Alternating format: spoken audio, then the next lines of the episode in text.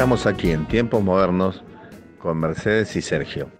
Hola, buenas tardes, ¿cómo estás Roque? ¿Cómo estás Sergio? Sí, acá estamos en Tiempos Modernos y hoy con un tema muy vigente que es eh, el trabajo, pero desde la perspectiva de género.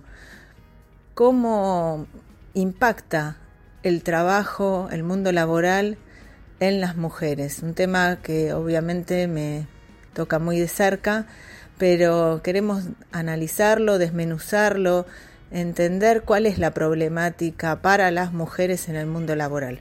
Hola Mercedes, hola Roque.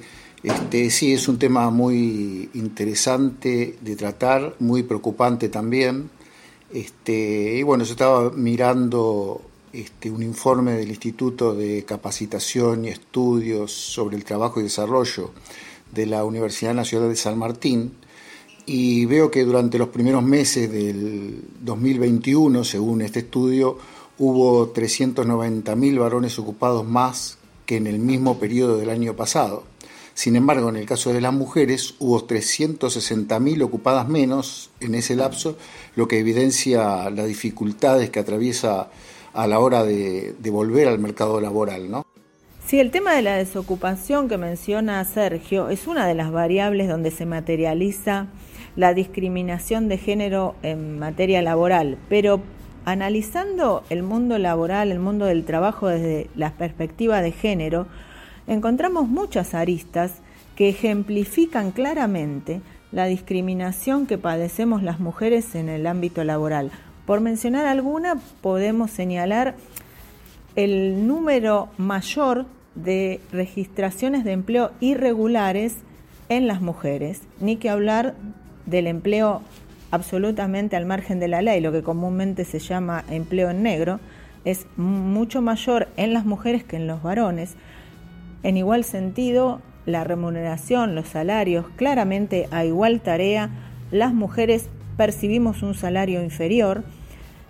Si analizamos los puestos jerárquicos o los puestos de dirección, vamos a encontrar que la mayoría de estos puestos de trabajo se encuentran ocupados o son ejercidos por los varones, que analizando un poco más allá el motivo, uno claramente señala que hay una discriminación, porque la matrícula universitaria es mucho mayor en las, en las mujeres, o sea, hay una formación institucional, académica, mayor, tanto de grado como de posgrado, en el género femenino, y sin embargo esto no se ve reflejado en los puestos jerárquicos o de dirección en el ámbito laboral.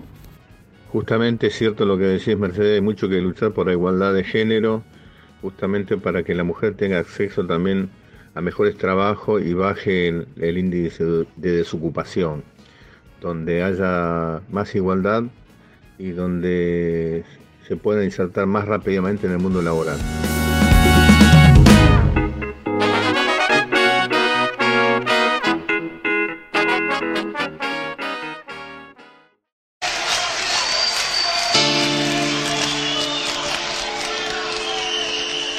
Yo no busco lo que vos tenés. Yo no quiero hacerte ningún test. Sigo siendo un gato en la ciudad. Dame una oportunidad. Tengo un ruso y a un yankee dentro de mi habitación. Que se juegan mis zapatos y mi foto de graduación.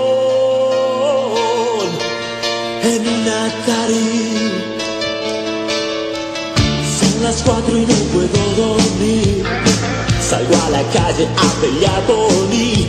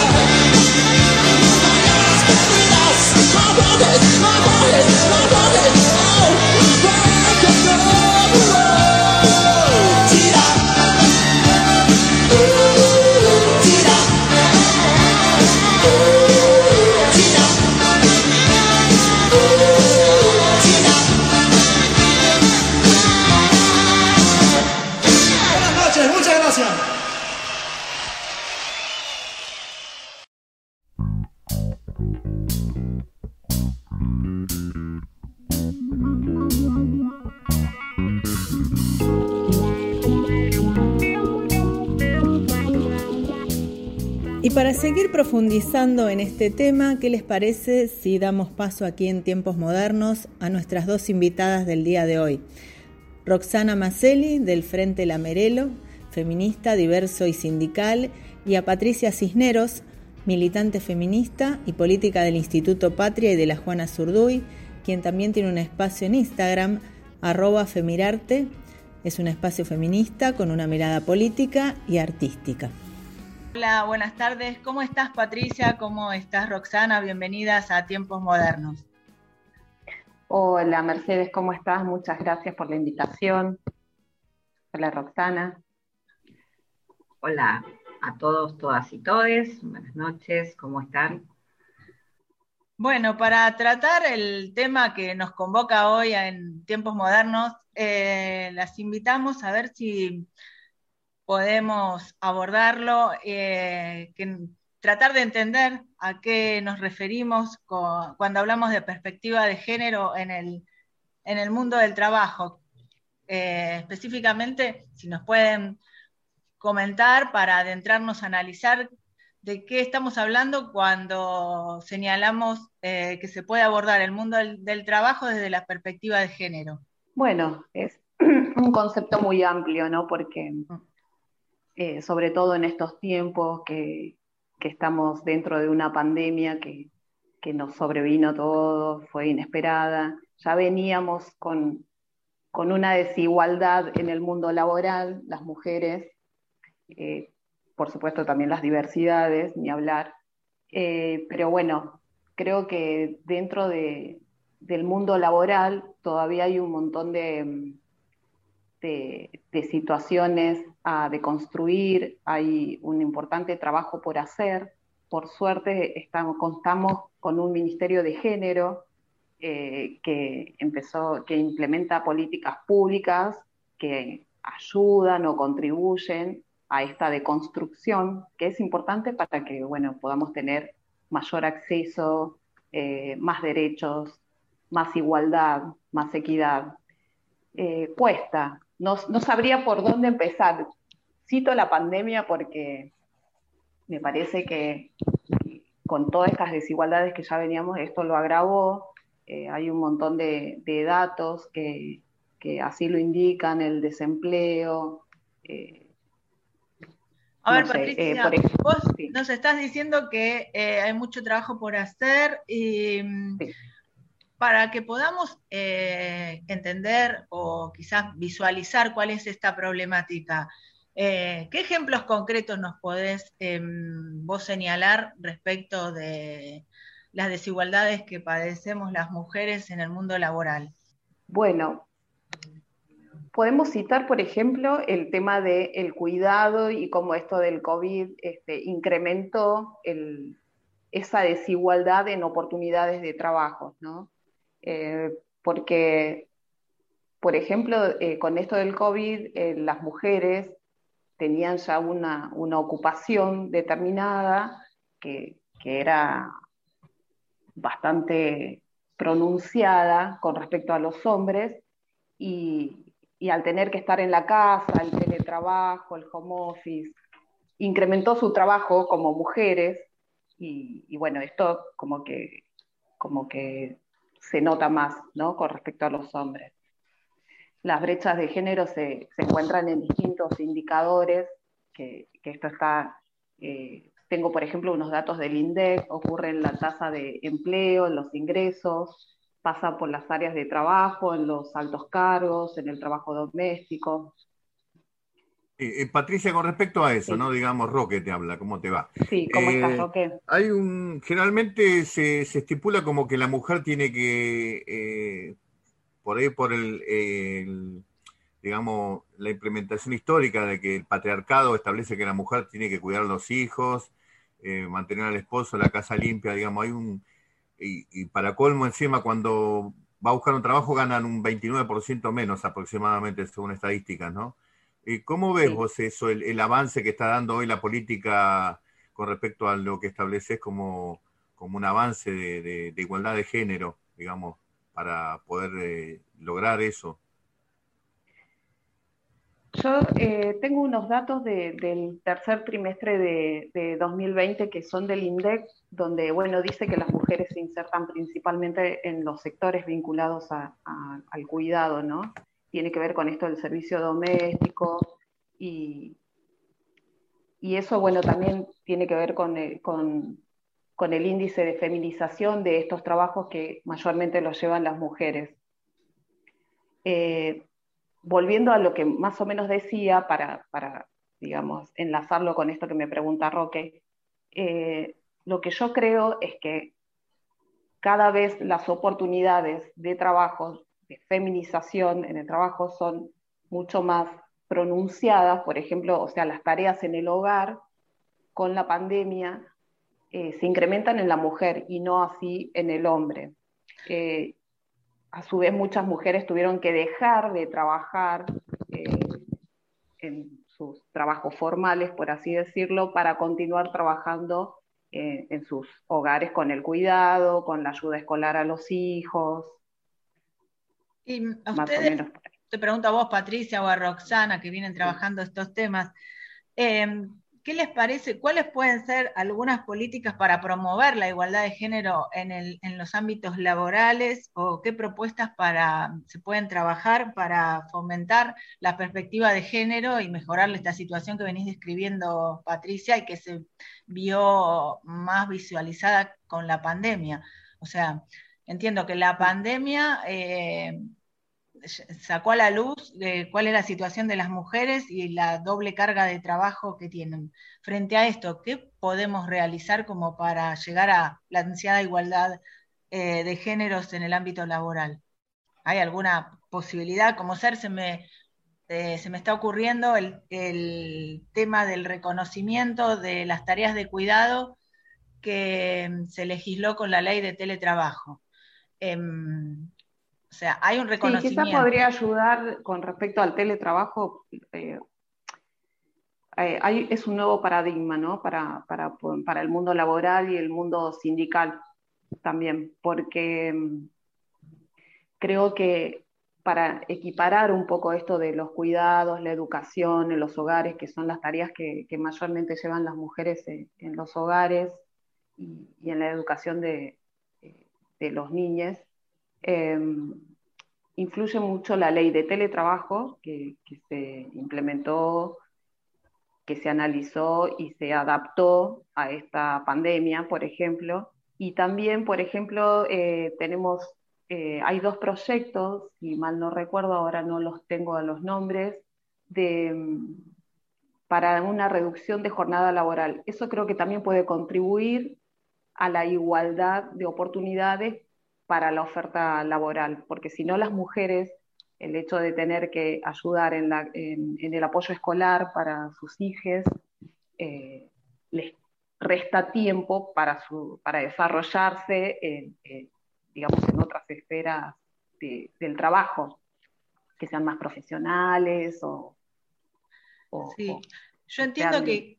Distintas que quizás la tenemos que eh, ir, la deconstrucción tiene que ser anterior, ¿no? Que, por, ejemplo, cuando sale la ley de teletrabajo que admite o reconoce el derecho a aquellas personas a cargo de menores de 13 años o personas con discapacidad o adultos mayores que compatibilicen su horario de trabajo, de teletrabajo, con las tareas de cuidado, eh, a mí se me presentó la duda si esto no iba a ser en desmedro justamente de las mujeres a la hora de que los empleadores tengan que, a quién van a elegir para contratar. Entonces, entiendo que tiene que haber un trabajo previo de que las tareas de cuidado, o como vos decías, las de educación, no caigan siempre en, las mujeres, o sea, que esto sea una, tarea repartida, por, lo cual creo que habría que trabajar previamente, ¿no? Para, para que se no sé, ese preconcepto eh, se construya.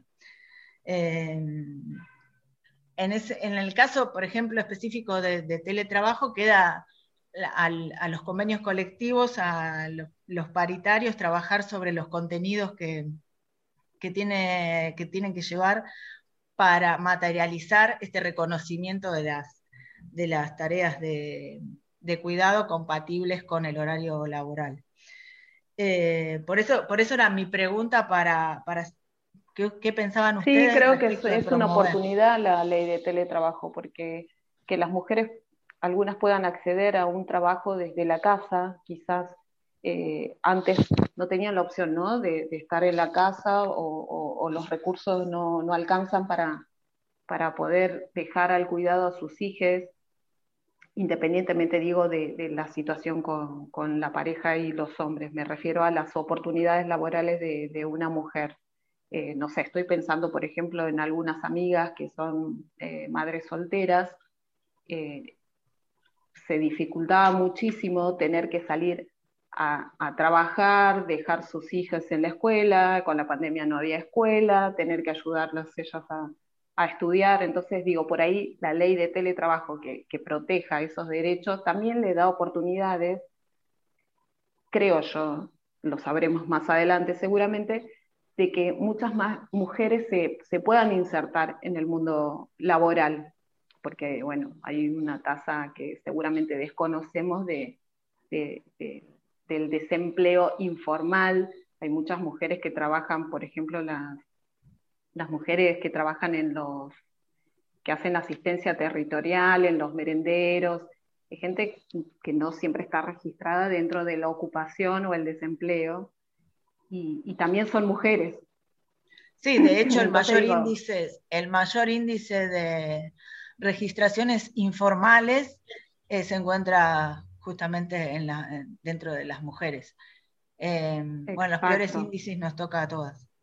Pero no hay eh, muchas opciones. Entonces digo, quizás la ley de teletrabajo les dé la oportunidad de insertarse en otro, en otro tipo de trabajo eh, y ni hablar si sale, si se contempla, digo, eh, hay que hablarlo, analizarlo, se tiene que debatir, por supuesto, el tema de la reducción laboral, que es para conservar los puestos de trabajo, y ahí también creo que se puede llegar a equiparar el, el trabajo del hombre con el de la mujer para que empiecen a compartir las tareas del cuidado y, otras cuestiones. Es como vos dijiste en un principio, Mercedes, eh, todo eso tiene que ver con un cambio cultural, un cambio de paradigma, pero para que las oportunidades sean iguales, eh, se tiene que trabajar en políticas públicas que le den esta oportunidad a las mujeres, porque no van a dejar de educar a sus hijos, eh, de, cuidar a sus padres. Este, no, el tema sería que fuera más compartido. Em, y respecto de los ingresos de, los sueldos que perciben las mujeres, sabemos también que la diferencia, como apuntó Roque, es bastante grande. La misma tarea, siempre el sueldo de las mujeres son menores y, y, en el mismo sentido los cargos, ¿no? Los cargos de mayor jerarquía en general son ocupados por hombres y no por mujeres. ¿Qué nos pueden comentar respecto de esos dos temas? Bueno, no sé, eh, Roxy, si quieres comentar algo. Eh, antes que nada, yo creo que el tema de la pandemia visibilizó muchísimas eh, cosas que a las mujeres en particular les estaban ocurriendo o sucediendo, ¿no? Entonces, el haber podido identificar la igualdad de género como un derecho humano fundamental es donde ahí nos empiezan a venir todos los cuestionamientos que hoy nos estamos haciendo. Eh, es importante destacar eh, para mí que las iniquidades de género se quedaron eh, expuestas como nunca con este tema de la pandemia. Antes se daban cosas por sobreentendidas y hoy se ha visibilizado que no es así, sobre todo con un tema de cuidados, donde el tema de maternar no es exclusivamente de las mujeres, sino que también se puede paternar y un nuevo término que me lo enseñó una amiga, también se traberna en la educación de los hijos en el caso de la diversidad. Eh, un importante porcentaje se desempeña dentro de categorías de subempleo. Yo hay un estudio muy interesante de desigualdades de género en el mercado laboral argentino que lo hizo el Observatorio de la Superintendencia de Riesgos del Trabajo, donde dice que una de cada tres mujeres asalariadas en el país no se encuentra registrada ante la seguridad social, que es un hecho que condiciona el acceso a derechos básicos y se asocia directamente con bajos ingresos presentes y futuros. Esto también redunda en mayores niveles de pobreza, en niveles de capacitación, ya sea, eh, digamos que a veces las tenemos que conformar con una capacitación en oficios, cuando a lo mejor puede tener una capacitación universitaria. Pero el tema de un subempleo o el tema que se suma, un tema de subempleo que se suma a un tema de cuidados y que se suma a la, falta de tiempo para poder desarrollar eh, su intelecto, también afecta eh, de manera muy importante en cuanto a lo que es la desigualdad en eh, puestos de jerarquía. con el mismo estudio hay una pirámide de jerarquía que, que habla, ¿no? que la dirección, por ejemplo, eh, de ocupaciones, un 62% los ocupan varones y un 37% mujeres. En jefaturas hay un 75% de varones contra un 24,4% de mujeres. Y personas trabajadoras en puestos no jerárquicos hay un 57% de varones y un 42% de mujeres. Y eso a pesar de que el mayor nivel educativo lo tienen las mujeres. Exactamente. Sobre, los hombres. Eh, el tema es que también la falta de tiempo en una capacitación en una mujer con hijes, eh, la falta de, digamos, de tiempo físico, porque entre trabajar tener el tema de cuidados, eh, no queda mucho espacio también para capacitación. Entonces, y también contamos con una herramienta que nos juega muy en contra, que es el conocimiento de nuestros derechos. El conocimiento de los derechos laborales también afecta en un montón de patrones que, que incide claramente en pelear puestos jerárquicos o hacer respetar nuestros derechos como trabajadoras, en tomarnos los tiempos. Es fundamental concientizar y, y, hacer conocer, ¿no? Eh, transmitir. Pero es difícil porque no sé si ustedes se acuerdan, chicas, que hace poco salió una noticia de Moya, ¿no? Eh, ah, él, como miles de reuniones y fotos que se postean y circulan, que las vemos hace muchísimos años, desde siempre, donde había una mesa de sub 55, eran todos este, delegados gremiales, secretarios, todos hombres, donde iban a discutir uno de sus temas era la perspectiva de género. Entonces digo, si, es, si también ahí no está nuestra propia voz y nos van a representar solamente hombres, ahí también creo, está. Creo, creo en eso, Patricia, que también los sindicatos de los distintos niveles tienen mucho que ver, digamos, en la conformación del espacio para la participación de la mujer, digamos, ¿no? Porque hay que el sindicalismo. Sí, es muy patriarcal en algunos aspectos y bueno, en ese sentido eh, la militancia femenina es va abriendo surcos en ese aspecto, creo.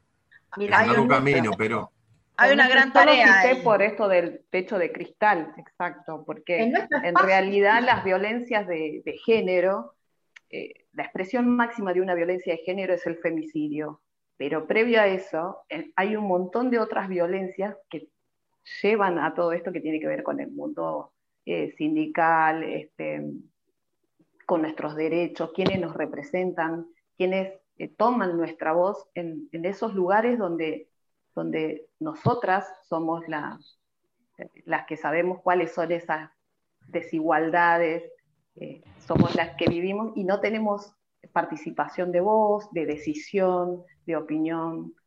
Entonces, este, cité ese caso porque eh, lo, vimos desde siempre. Quizás ahora que estamos un poquito más este, eh, quizás ahí entonces quienes representan a las trabajadoras eh, no realizan ninguna actividad o no promueven esta igualdad de género y, sobre todo lo demuestran con, los hechos, se nos complica la, posibilidad de, construcción como están hablando ustedes.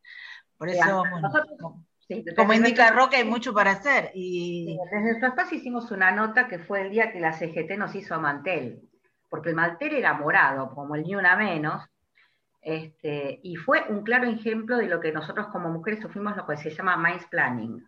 O sea, nosotros sabemos más que vos y te vamos a enseñar, y no, hasta tenemos de dada la palabra. Es un caso, un claro ejemplo de lo que es el mind planning en este caso. Eh, en particular, yo hablo, digamos, desde mi postura, tengo diferentes capacitaciones y diferentes títulos, y yo tuve que, tengo que aguantarme de teóricamente jefes hombres que me quieran explicar cómo se manejan determinadas normas de proceso o métodos de procedimiento cuando yo tengo un título que a mí me lo acredita y mi jefe superior no lo tiene. Entonces, si una persona capacitada, como es en mi caso en particular, eh, eh, yo tengo que, digamos, eh, puedo tener la espalda de poder contestar lo que no muchas veces muchas mujeres lo tienen, digamos, de enfrentar esa situación, ahí nos estamos dando cuenta también que eh, lamentablemente nos estamos, eh, estamos ante un mundo que eh, vamos a tratar de contar la parte buena de esta maldita pandemia, visibilizó un montón de cosas que no solamente con el tema laboral, puntualmente, nos hemos digamos, tenido que acostumbrar a trabajar desde nuestros espacios domiciliarios sin los elementos ergonómicos, por ejemplo, adaptables a tal situación, eh, digamos, teniendo que convivir capaz que con una sola computadora donde nosotros teníamos que trabajar, nuestros hijos tenían que tomar clases, eh, y siempre los espacios, ustedes ven, eh, por ejemplo, los Zoom, los hombres están solos. Donde hay una mujer en un Zoom, están los chicos que le preguntan cosas, o sea, eh, se visibiliza todo esto, ¿no? O sea, digamos, donde la mujer se tiene, digamos, que eh, mutear se tiene que sacar la imagen para ir a solucionar algo, cuando el hombre jamás se mueve del Zoom. Lo vemos impecable en su espacio y su lugar. La mujer, su máquina la tiene, por ejemplo, en el comedor, donde pasa todo el mundo, donde todo el mundo le pregunta cosas. O sea, imagínense lo que hizo visibilizar hoy estar en un Zoom, por ejemplo. ¿Cuáles serían las propuestas como para deconstruir todo lo que venís señalando, Roxana, como, y también para concientizar y para que las mujeres eh, conozcamos los derechos que, nos corresponden, ¿no? Y, que nos reconozcan esos derechos. Eh, pues mira, lamentablemente yo creo que lo primero que nos está vedado es el derecho a la información, el conocimiento de nuestros derechos, Muchos gremios, por ejemplo, todavía no han, si bien no han firmado adherencia al convenio 190 contra la violencia laboral, la red eh, intersindical está haciendo un trabajo muy interesante, que es una encuesta a 70 gremios de lo que es eh, violencia laboral e institucional. Lo están haciendo a través, digamos, con OIT Mujeres, eh, la encuesta la está haciendo la Universidad Nacional de Avellaneda, eh, estamos invitando a más gremios para que, se sumen, digamos, a este conocimiento que hoy, por ejemplo, no existe. Pero el tema es que fundamentalmente eh, muchos de esos gremios todavía no nos han informado con respecto a capacitado a lo que es la ley Micaela en sí, por ejemplo, y no nos han capacitado en todo lo que es lo que significa el convenio OIT. De que es, digamos, eh, al no tener el conocimiento nosotros de, por ejemplo, una sobrecarga laboral o que nos llamen fuera de un horario 10 de la noche para pedirnos un trabajo, que nos pidan extender el horario laboral. Y el decir, no, no es mi obligación, mi derecho es que yo tengo un horario laboral y yo tengo que cortar. Eh, y además el temor, vamos a ser sinceros, de, eh, de la pérdida de trabajo, porque con lo que juega hoy el empleador, lamentablemente, es con el miedo a perder el laburo. Entonces, eso se ha hecho una herramienta muy poderosa ante la falta de reclamo de derechos e imagínate que menos vamos a tener conocimientos de los mismos. Entonces yo creo que hoy la, herramienta más importante hoy es la información y la capacitación en derechos. A partir de ahí donde nosotros podamos hacer conocer los derechos que nos corresponde, a partir de ahí podemos hablar de una deconstrucción, porque nuestro empleador también se va a enterar cuáles son nuestros derechos y cuáles son sus obligaciones. Bueno, pero en eso yo considero este, para, acotar a lo que dice Roxy, que se está trabajando eh, desde el gobierno, desde que tenemos este Ministerio de, Género y Diversidad. Eh, por supuesto que hay un montón de, políticas eh, para, para, promover, para, para expandir, para mejorar. Pero bueno, tenemos, yo creo que la, ley que se promulgó hace poquito al empleo formal para personas travestis y trans, que es la, ley conocida como ley de cupo trans, que fue tan militada tanto tiempo, creo que eso contribuye un poco a, no sé, a disminuir o, o equiparar esta, esta deuda que tenían ¿no? con, parte de esta minoría, que es el, género, la mujer, las diversidades. Eh, también se promulgó ayer, antes de ayer, estoy un poco perdida con los días, con esto de la pandemia, el ANSES que lanzó el programa integral de reconocimiento a los aportes de las tareas del cuidado para, para incluir a las mujeres también que se puedan jubilar, las que no tenían aportes realizados. Eh, la ley Micaela, propiamente dicha, también. Eh, creo que todavía, o sea, tenemos herramientas. Eh, hay que llevarlas, implementarlas, este, defenderlas, promulgarlas, tanto en el sector privado como en el sector público, no sin tener en cuenta, por supuesto, los, los espacios informales y, creo que con eso, bueno, vamos a, a ir este, como trabajando un poco todo este... y eh, seguramente las cámaras empresarias serán muy reticentes a implementar la ley Micaela en el sector privado, entonces es una lucha constante en ese aspecto. A eso voy, es que en realidad se está trabajando y, por suerte ya tenemos eh, algunas herramientas que, son estas leyes, eh, algunos programas que también sacó el ministerio para las violencias en general, ¿no? que tienen que ver no solamente con esto que es lo, laboral, que incide en la violencia patrimonial de, las mujeres. pero bueno, es todo un desafío ver que se implementen, ver que la ley Micaela eh, llegue a todos los estratos sociales, eh, porque es un cambio cultural. Eh, termina siendo eso, ¿no? digo, todos, todos necesitamos aprender para tener una perspectiva de género y que, que en realidad eso termine siendo algo integrador, integral, que sea para todos, no que sea solamente una ley y, y que después no se aplique. Por eso, ahí estamos, estamos en ese desafío. Bueno, lo que vos decís, Patricia, es la diferencia entre un Estado presente y un Estado ausente. Hoy tenemos un diálogo tripartito, cosa que en otros momentos eso no existió. El rol del Estado frente a, digamos, al, rol empresarial y al rol trabajador, hoy el Estado presente está haciendo eh, digamos, está sentando bases que son más que importantes, que esa es la diferencia de un Estado presente a un Estado ausente. Eh, es más que demostrable, fundamentalmente en este momento, la importancia de un rol de Estado en una política de Estado. Hoy nuestro Estado presente tiene una política de Estado en una implementación o en un rol activo de, eh, de la mujer y diversidad que, como nunca en la historia. Eh, entonces yo creo que es el puntapié inicial para que eh, podamos avanzar en todos estos temas. Pero el rol del Estado es tan importante de destacar. Y hoy con este Estado tan presente en todos estos temas es fundamental que esto no se corte y que siga. Sí, sobre todo me quedé pensando eh, cómo trabajar a la hora, con los empresarios y a la hora de que tengan que elegir a, distintos trabajadores, que los temas de cuidado que se vienen reconociendo no sea un disuasivo para que justamente elijan más trabajadores varones que mujeres por las prerrogativas que le viene dando eh, la, normativa actual. Eh, es una ardua tarea que, tenemos por delante. No sé si me explico lo que quiero decir, pero eh, el tema de, los, de, reconocer el derecho a compatibilizar tareas de cuidado con el horario de trabajo, no, sé cómo es recepcionado en los empleadores que deben generar puestos o que tienen que generar puestos de trabajo.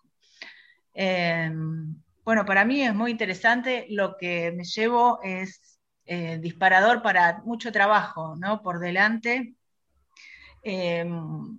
mucho por hacer, por concientizar, por informar, sobre todo lo que decías vos, Roxana, ¿no? el, poder de la información eh, en todos los ámbitos, y en este más que nunca de hacer conocer los derechos.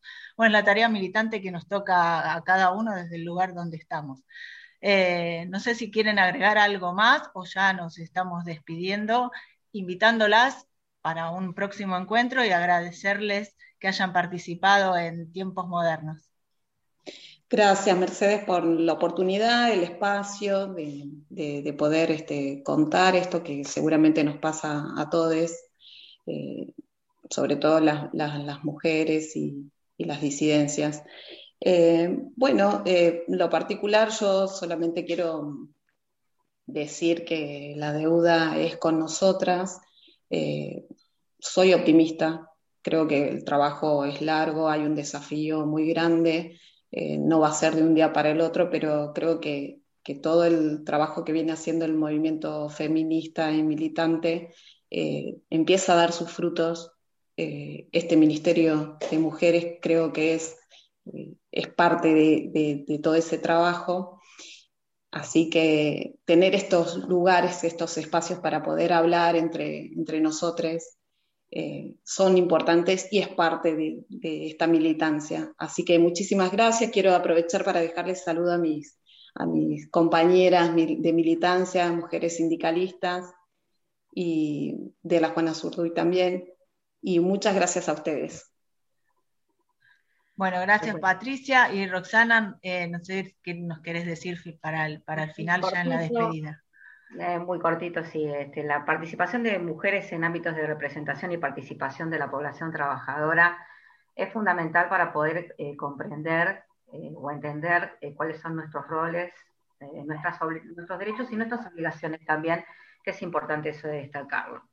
Bueno, por mi parte, también un saludo muy, muy grande a nuestras compañeras de la Subcomisión de Mujeres Sindicalistas del Instituto, con la que eh, compartimos un montón, eh, nos ayudamos entre nosotros, que para nosotros es tan importante eh, la información o la data o cómo poder solucionar problemas.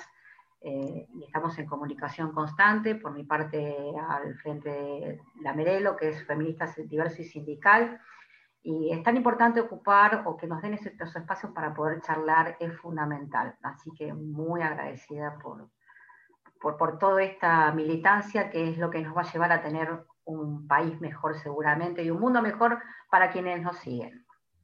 Sí, seguramente será así, Roxana, el hecho que estemos tratando estos temas en estos espacios, que sea un tema de agenda, debatiéndolos y como bien dijo Patricia, que venimos eh, teniendo más derechos, el tema del el programa del ANSES, donde se reconoce los años de aporte a quienes a las madres que han tenido hijos, es una, uno solo de las ejemplificaciones de que vamos avanzando. Bueno, nuevamente gracias por la participación y eh, serán bienvenidas en otra oportunidad a tiempos modernos.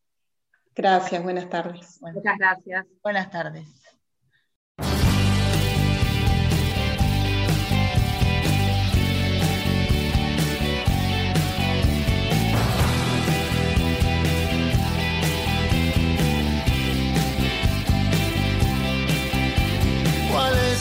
Aquel camino que tengo que tomar. Si solo hay un destino al que puedo llegar. Si siempre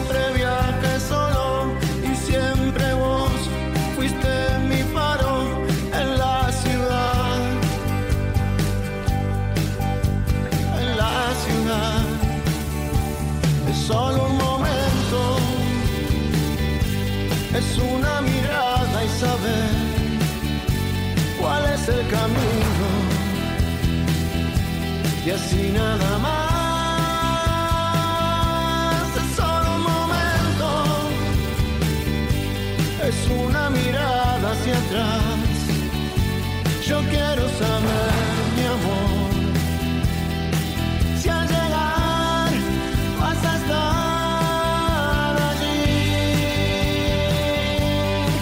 ¿Cuál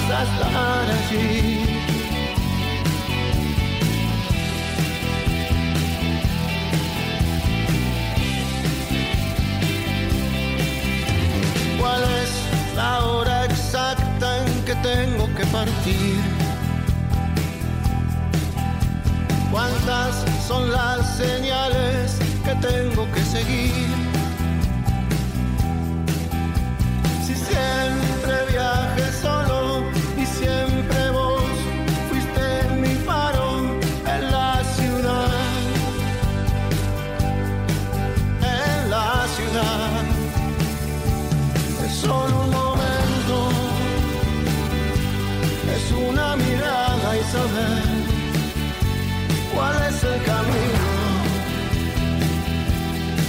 Nada más.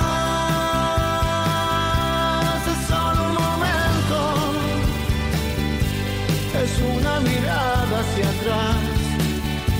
Yo quiero saber,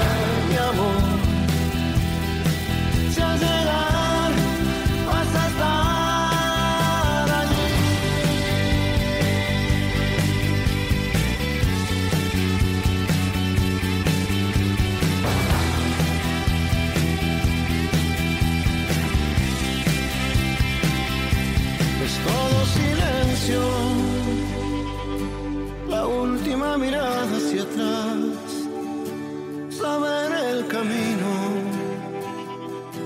y así nada más.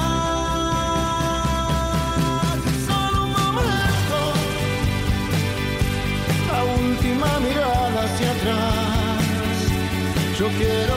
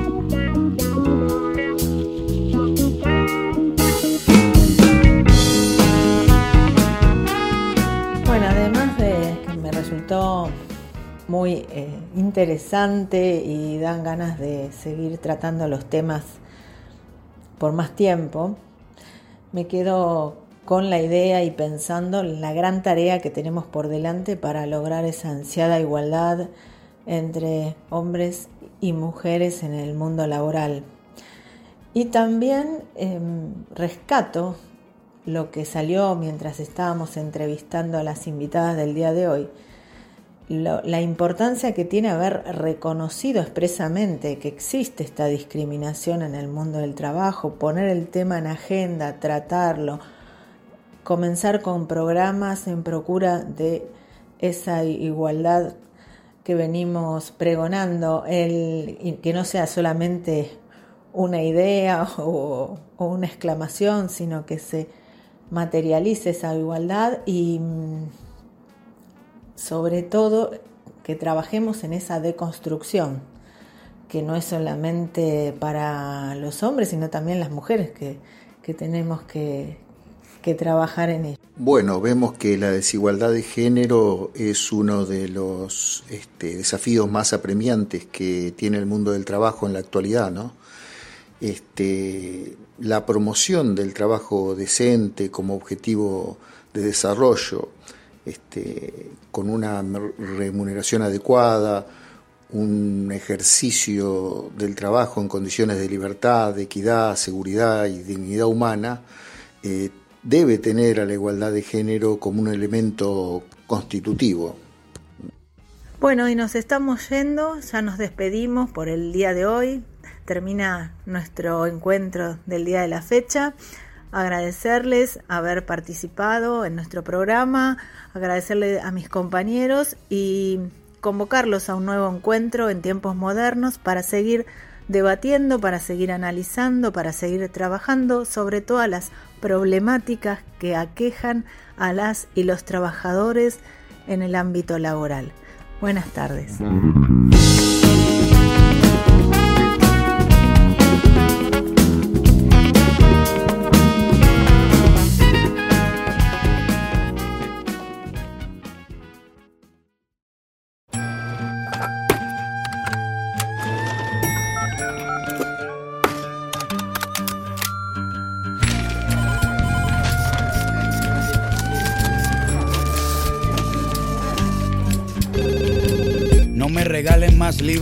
Porque no los leo. Lo que he aprendido es porque lo veo. Mientras más pasan los años, me contradigo cuando pienso. El tiempo no me mueve, yo me muevo con el tiempo. Soy las ganas de vivir, las ganas de cruzar las ganas de conocer lo que hay después del mar. Yo espero que mi boca nunca se calle. También espero que las turbinas de este avión nunca me fallen. No tengo todo calculado ni mi vida resuelta. Solo tengo una sonrisa y espero una de vuelta. Yo confío en el destino y en la marejada. Yo no creo en la iglesia, pero creo en tu mirada. Tú eres el sol en mi cara cuando me Yo soy la vida que ya tengo, tú eres la vida que me falta. Así que agarra tu maleta, el bulto, los motetes, el equipaje, tu valija, la mochila con todos tus juguetes y... el